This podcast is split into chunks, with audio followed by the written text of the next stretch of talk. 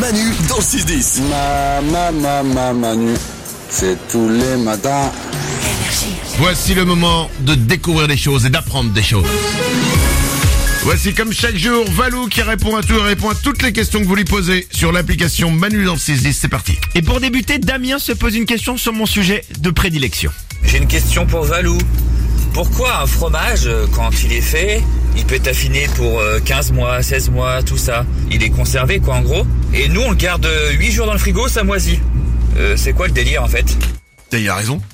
Mais non mais c'est vrai quoi. Tu Il vois a les raison. fromages, ils, gardent, ils les gardent dans les caves pendant des mois et des mois, voire des années. Alors tout d'abord, attention au jugement hâtif. Bien sûr, évidemment. Puisque la moisissure, la moisissure n'est pas l'ennemi du fromage, bien au contraire. Puisque le fromage, par exemple, je vais prendre les fromages à pâte persillée, comme le, bio- le bleu ou la forme d'Ambert. Le Roquefort. Eh bien, euh, ou le, le roquefort exactement. Eh bien, la moisissure, les petits trucs qu'on voit là, Ouais. les petits bleus, bah, c'est de la moisissure. Et on pique même le fromage quand il est en affinage, justement. On injecte des choses pour que ces moisissures apparaissent. Ouais, mais je pense qu'il parle pas de ça. Il parle du fromage. Tu sais, tu le laisses un peu au frigo et puis euh, tu regardes et puis sur la croûte en fait ça commence à devenir blanc là. Oui, exactement. Mais par exemple, attends, le camembert, la, la petite duvet blanc autour, Oui. bah, c'est de la moisissure. Mais Donc, ça, en on fait- peut le manger, ça Bah tu le manges la croûte du camembert, tu la manges. Oui, mais tu peux gratter quand même quand il y Mais a un peu c'est de. la moisissure. La moisissure, c'est ça que j'essaie de te faire comprendre, fait partie intégrante du fromage. Ensuite, l'affinage. Pourquoi il moisit plus vite dans notre frigo Parce que les conditions d'affinage sont pas les mêmes. L'affinage, c'est un art. C'est des maîtres fromagers qui affinent le fromage. Il y a la température, l'humidité, les conditions de l'atmosphère, les conditions aussi d'hygiène. Parce que toi, tu prends tes mains, tu les mets sur le fromage. Non, C'est aussi je pour lave ça toujours mes mains avant Des de- champignons vont arriver. Donc il y a plein de trucs. Il y a des soins apportés au fromage, des retournements, des lavages, des brossages. C'est un art le fromage. Ah ok. C'est pas seulement je mets, je mets mon camembert au frigo quoi. Tu plaisantes pas là. hein Non, non, le fromage c'est un sujet sérieux.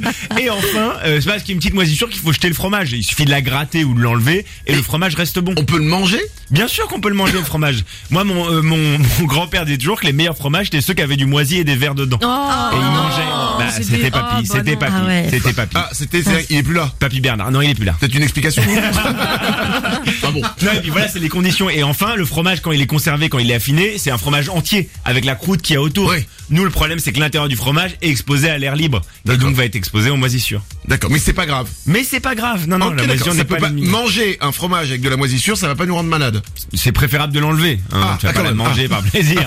Mais ça donne du goût. Ok, d'accord. Merci maître fromager. Carole, maintenant, s'interroge sur une expression. Pourquoi on dit toucher du bois quand on veut continuer à avoir de la chance Ça part un rapport avec Jésus, ça Eh ben, exactement, c'est C'est la croix exactement de ça. Jésus, je crois. C'est une tradition qui est attribuée aux chrétiens. Euh, pourquoi Puisque c'était référence à Jésus qui a été sacrifié sur une croix. Et qu'est-ce qui lui arrivait après avoir été crucifié Bah, euh, après Bah ouais, Bah, il a après. ressuscité. Bah il a ressuscité, Ouais. Hmm. donc c'est plutôt une bonne nouvelle en fait. Ah. Donc c'est pour ça que toucher du bois, on se dit que ça porte chance. Et on touche du bois, toucher la croix de Jésus, quoi. Ex- Exactement ça, on touche du bois, tu euh, crois de Jésus. Bah Ah. après, il- tu, tu, Après- pas- tu passes pas par la crucifixion. Ouais, voilà. Tous les gens qui sont crucifiés ne sont pas euh, Ressuscités, non. ressuscités. Voilà. Non, voilà, il faut pas ne, prendre- euh. Voilà, ne vous dites pas, tiens, je vais tenter le coup. Voilà. ah non, ah non. Merci. Une dernière info. Une question sur l'organe qui nous sert le plus au quotidien. Bonjour Valou, pourquoi on a des voix différentes En plus, on n'est pas égaux hein, de, devant les voix. Non, on n'est pas Il y a aiguë. des gens qui ont les grosses voix, et puis il y a Isabelle, quoi. Bah. Merci Manu. Notre voix, elle se forme dans les poumons, ok Et l'air qui est contenu dans les poumons va remonter le long des voies aériennes jusqu'aux cordes vocales. Les cordes vocales, elles vont vibrer au passage de l'air, un peu comme un instrument de, de musique. Chacun une voix différente, un peu comme les empreintes de, de, de nos mains. Et en fait, toute notre ana- anatomie va décider de notre voix. Un coup très long ou un coup, coup court, la taille de la langue, des lèvres, du palais ou même du nez. Tout ça va influencer la voix qu'on va avoir. Oh. Et chez l'homme, par exemple, on va avoir une voix plus grave parce que notre larynx, là où il y a les cordes vocales, est, con- est plus bas que chez la femme. Parce qu'on est des bonhommes, quoi. Voilà, exactement. Ok. Et donc, ça donne une voix plus grave. Ok. Et donc en fait, c'est ça qui va faire la voix. C'est en fait, c'est comme une empreinte digitale. C'est on- c'est unique. On a une voix unique au monde. Et les imitateurs, alors Bah, ils arrivent à moduler leur voix justement. Ils À- modulent quoi Bah, à faire bouger le, le souffle qui va sortir, à euh, le larynx, le- la position que va avoir le larynx. Et en fait, t'arrives à faire des imitations. Tu vois, t'arrives à prendre une voix très aiguë comme ça ou une voix très grave.